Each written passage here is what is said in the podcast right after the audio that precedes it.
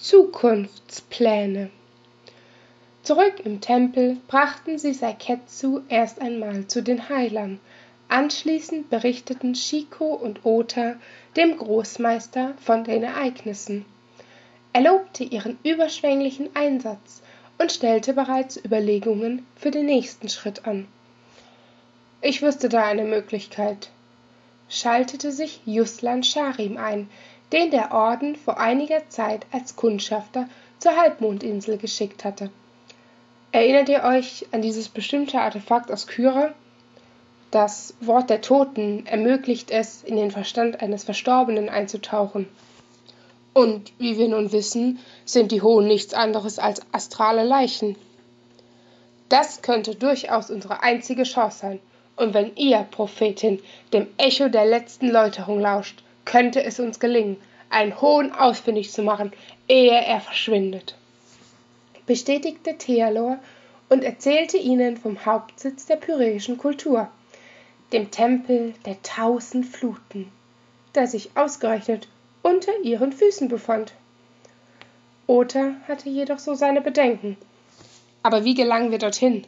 Mit einer Armee, die jeden Augenblick vor unseren Toren auftauchen könnte, haben wir keine Zeit für größere Ausgrabungen. Ein Schatten huschte über das Gesicht des Hüters, als er erklärte, es gab mit den Unterstädtern schon immer eine Art Abmachung. Solange sie den oberen Vierteln fernbleiben, würde der Orden sie in Ruhe lassen. Allerdings ist das nur die halbe Wahrheit. Es existiert ein Rohrsystem, über das bislang einzig der Großmeister Bescheid wusste und durch das Giftgas in sämtliche Gänge geleitet werden kann falls sie eines Tages revoltieren sollten.